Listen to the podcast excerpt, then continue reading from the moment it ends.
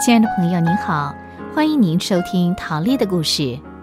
陶丽从小就没有人爱，连母爱对她来说都是可望不可及的。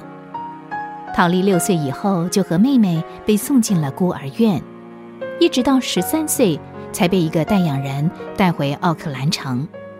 可是不久，代养人就因为拿不到工资，把他们扔给法院监护所。在监护所待了四个月之后。他们被带到旧金山第二个收养人的家。这一家男女主人都很凶，有两个孩子。很不幸的，他们只欢迎玛丽，不欢迎陶丽。从此，陶丽就没有好日子过，一切的粗活全落在她的身上，而且动不动就拿她出气，把她打得遍体鳞伤。还好，陶丽手边有圣经。痛苦的时候，上帝的话是他的安慰，圣经是他脚前的灯，路上的光。上回我们说到，陶丽在一个礼拜天早晨上街找礼拜堂，他急着想为自己找属灵的家。耶稣曾经应许说：“寻找的就必寻见。”陶丽终于找到了。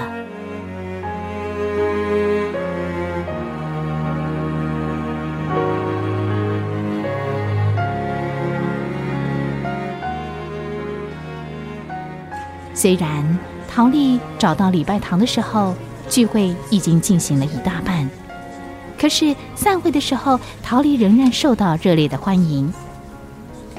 没有人轻视她，也没有人在意她的长相、穿着。陶丽觉得好温暖，尤其裘利亚纽牧师接待她，就跟接待从远地归来的家人一样。从此，每到了礼拜天，陶丽就想尽办法。去参加聚会？什么聚会？呵呵，聚什么会啊？那些人都是吃饱了没事干的，你也去参加？嗯嗯，我很快就回来了。好啊，当然可以啊。不过啊，你给我听着，要把外面那堆木头都劈好了，摆整齐以后才去。事情没做好，你就别想出门了。望着窗外那堆高的不可及的木头，再看一看墙壁上的钟，还好还有一个多钟头。陶丽决定要尽全力的挥斧头解决那一堆木头。上帝啊，求你帮助我！为了要去教堂，什么我都愿意做。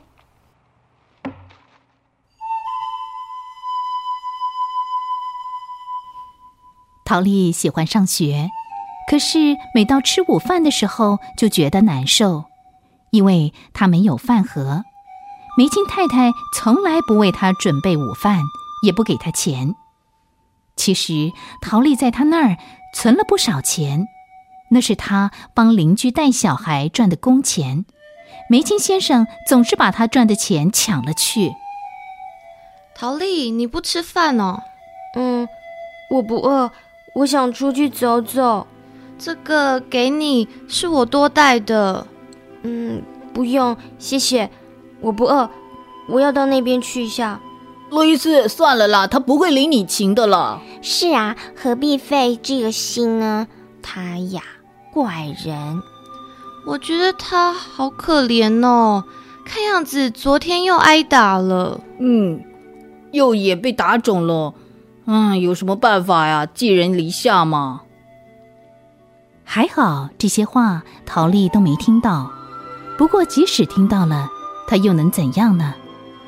同学们同情的眼光只会增加他心头的阴影，所以陶丽没有朋友，他怕听到一些同情的话。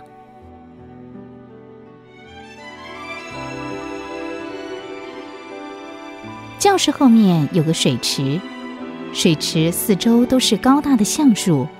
中午谁也不会到这儿来。每天这个时候，这儿是陶丽的小天地。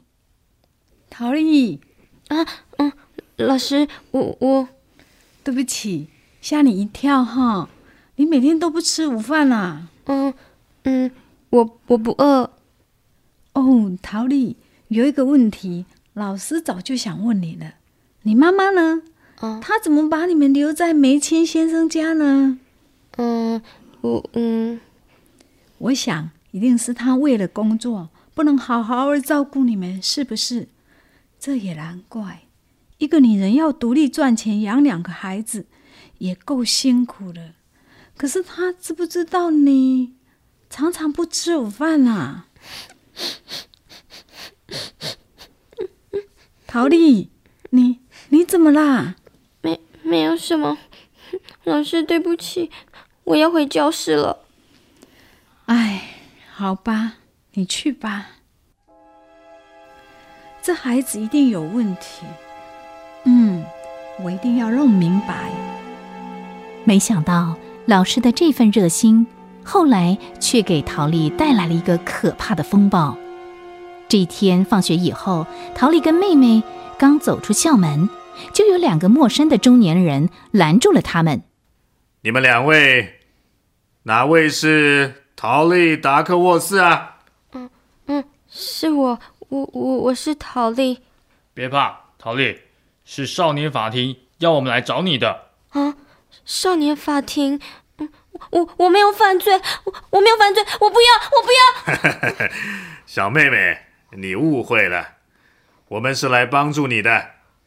呃，这张传票给你，下礼拜三早上十点，你一个人出庭就行了。啊，出庭？为什么？因为法官想了解你的情形。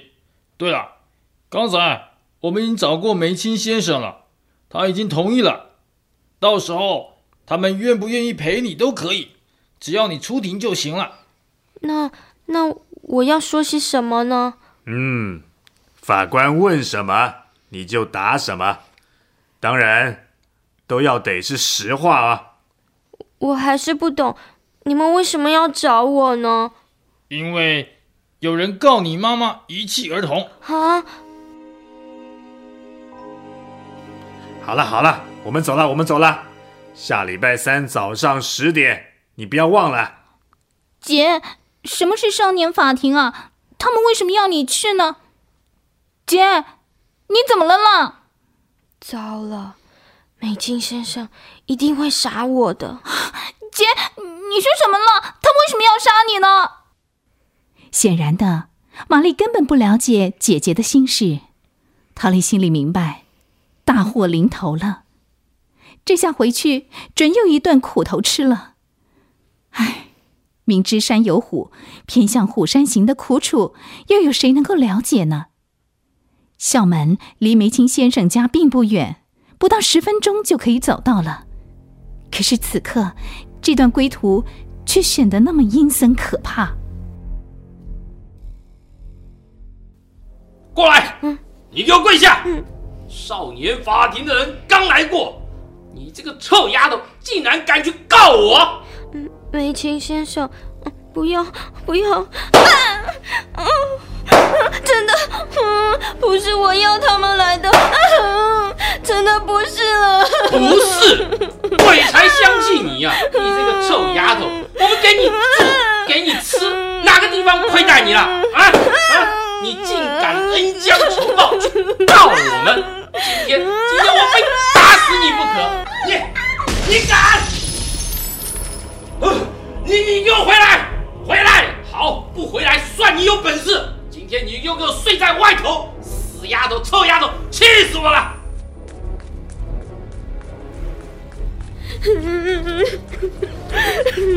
上帝，求你救救我！